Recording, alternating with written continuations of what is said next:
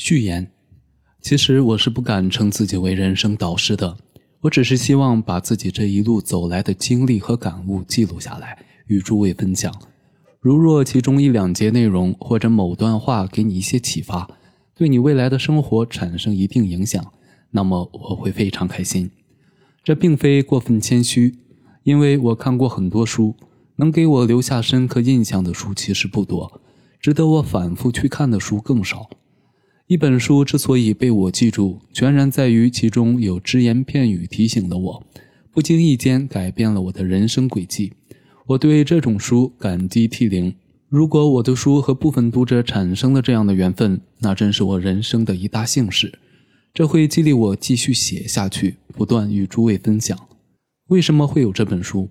十年前，我在《程序员》杂志发表了一篇回顾自己毕业十年经历的文章。有出版人看到此文，就约我，希望出一本书。无奈我当时并没有太多积累，几经折腾，最后放弃。但自那之后，我内心中偶尔会觉得，人生有机会还是要出本书的。之后的岁月里，我一次经历了感情危机、财务危机和职业危机。经历这些危机时，我的人生陷入了巨大痛苦之中。后来，我一点点爬出来。这个过程回过头来看，却是值得庆幸的。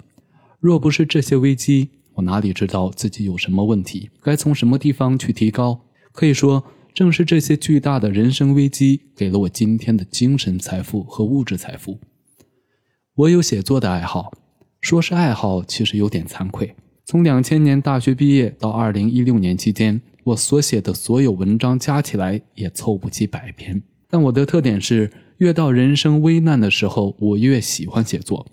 写作仿佛是一种灵丹妙药，总是救我于各种苦难之中。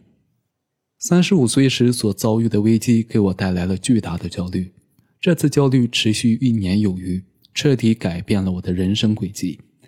我开始运营微信公众号，改变自己，并且在二零一五年建立了一个原创微信公众号“辉哥奇谈”。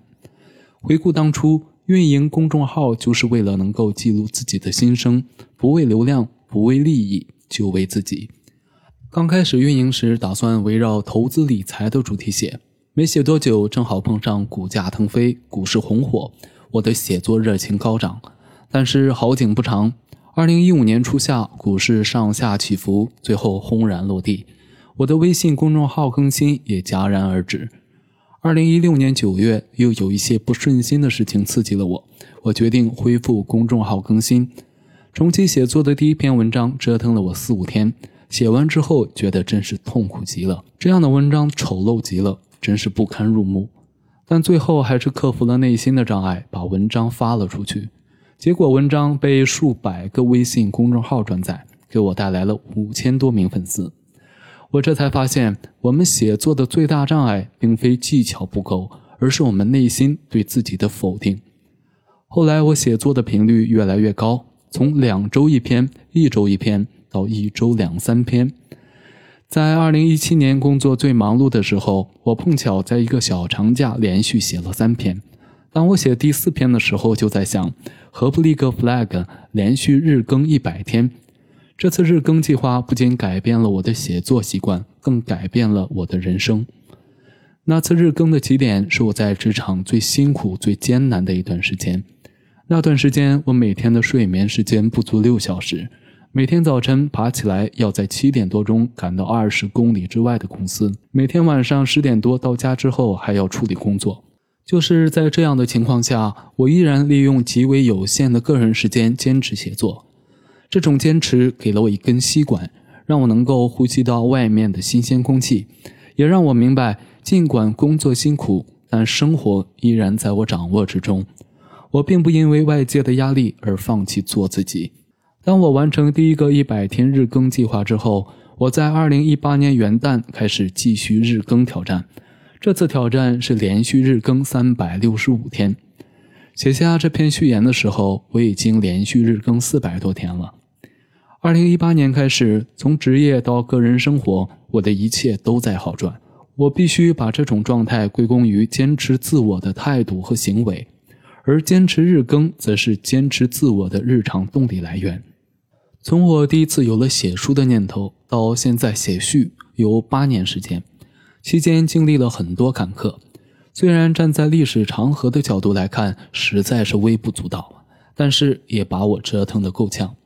通过记录下来的文字，我发现这八年时间，我的快乐多于痛苦，成长多于消沉。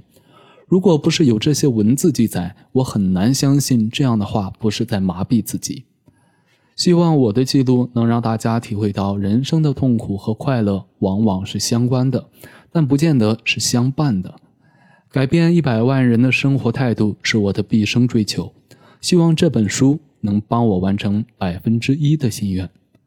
最后借此书出版，特别感谢我的爱人和父母，感谢饶红、李明远、陆琪、李想，感谢帮助此书出版的出版人姚新军和他的团队，感谢我所有的读者，与你们互动给了我无尽的灵感和不竭的动力。